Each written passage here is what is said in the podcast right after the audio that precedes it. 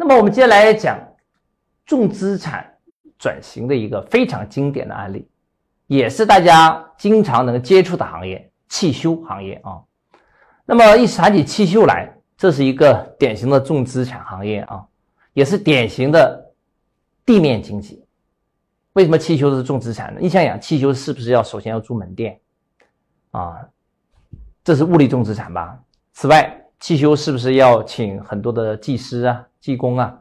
是不是人力重资产？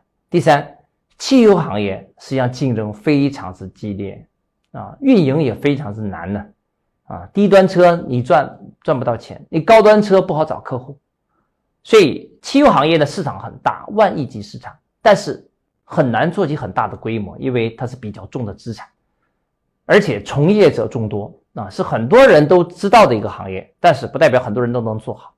那么我来讲一个我的学员的做法，你看他是怎么把汽修行业做成轻资产，而且把汽修行业在经营的第一天就快速盈利的打法啊！今天给大家分享汽修行业的重资产转型之路啊，所以这个是非常经典的一个啊案例。那么传统的汽修厂是怎么做的呢？首先我们来看一下啊，传统汽修厂的做法。那么传统汽修厂的做法就是第一件事情啊，他们会首先租一个场地啊，租场地，很大规模，然后呢，他会招聘员工啊，招聘组织团队啊，招聘，然后接下来呢？再去做营销运营、拓客，那么在这里边还毋庸置疑面临着巨大的竞争压力啊。那么该怎么一揽子解决这些以上的问题呢？那我们来看一下重资产转型的一些啊其他的一个思路。那么在这里他用到的一个思路就是什么呢？他用的就是一个产业链整合的一个思维。直接从产业链的高度，把这个行业重新梳理。我不要重新创造一些修车厂跟别人去做竞激烈的竞争。我问我自己，在这个产业链里边有什么样的痛点？我直接一步到位进去，把这痛点解决掉，然后再把产业链上游、中游、下游全部围绕我这个解决方案把它重新组合一下。那么我成功的速度就可能更快，因为我不是重新再造一个汽修厂，我不跟其他的汽修厂竞争，我是帮汽修厂解决问题。那么我是不是更容易整合他们的资源啊？所以这是另一种思维方式，就是整合思维、产业链纵向整合思维。那那么我们来看一下他怎么做产业链的纵向整合啊？当然他也是我们的学员啊，所以我讲的都是我们学员的案例，这是学过跟没学过的区别啊，所有的知识。没有人天生什么都会，都是学来的，只是有的人学的早一点，有人学的晚一点。但是任何行业唯一的改变方法，那只能是靠老板的学习，没有办法啊！老板才是企业里边做决策的人，所以决策错了，执行一定错了，方向不对，努力白费啊！因此，老板才是企业里边应该最大的那个学习投资的人。那么来看一下，他是怎么用学习之后的成果改造他这个产业链。这是经典的一个案例啊。那么，他呢就首先找汽油行业的痛点，找啊啊，不能人家开汽油厂，我也盲目的开一个汽油厂，盲目竞争有什么用？我要找痛点，他找，哎，他很快发现了汽油行业一个痛点，什么痛点呢？就是很多汽修厂由于当地政府查环保，导致汽修厂没有办法做钣喷这个环节。钣喷是什么呢？啊，就是钣金加喷漆。啊，简称钣喷。那么这两年呢，国家查环保查的非常之严格，板喷又是比较有污染的一个环节，所以小汽油厂没有办法做设备改造，因为设备改造成本太高，它条件也达不到，所以当地政府就勒令他要么就关停，要么就不能做板喷这个环节。你可以清洗、清养护没问题，但是你不能做板喷。但问题就是车主有板喷的需求，你想他车外车刮花了，他的确需要再喷一下修补啊。车主有需求，而且板喷利润高啊！你洗辆车你挣多少钱？你板喷一次你赚几百块上千都有可能。所以客户有需求，修车厂能挣钱，他就是政策不符合。哎呀，这成为他们最大的痛点。那么怎么解决这个痛点问题呢？好，单家修车厂他不是做不了板喷吗？哎，我这学员就很聪明，他在想，那我就把多家汽修厂联合起来，不就可以做板喷了吗？于是他在当地创建了一个全新的产业链整合的打法，叫做共享板盆。啊，共享板盆车间。那么投资一个共享板盆车间要多少钱呢？要投两百万啊！他本来是自己准备要投两百万的啊，后来上了我的课啊，他发现根本就不需要自己来投啊，要大家来出资就可以了。于是他的做法是什么呢？啊，他找到了很多的当地的小的汽油厂啊，这个老板首先把一个板喷车间的这个大的场地先租了下来啊，然后找到小的汽油厂老板。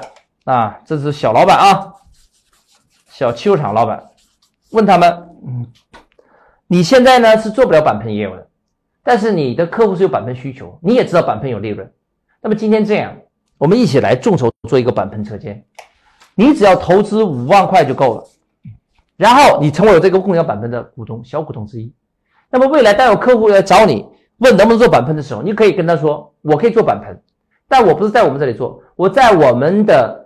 统一的总部来做，我是小店大厂。小店是指它的汽修店是小店，大厂是它的共享板盆车间是大厂，所以它是小店大厂，而且他也很自豪跟别人说，我就是那个的老板啊。然后他就可以把这个车直接送到我们板盆车间里边来。那我们板盆车间提供什么？第一个提供工位啊，如果这个小老板。他自己有师傅的话，那么他自己的师傅到我们这里来租车位就可以了，啊，租这个修车的工位，就这种工位啊，就这种工位，啊，如果你自己有师傅，你就自己来就可以了。那么如果你自己没有师傅怎么办呢？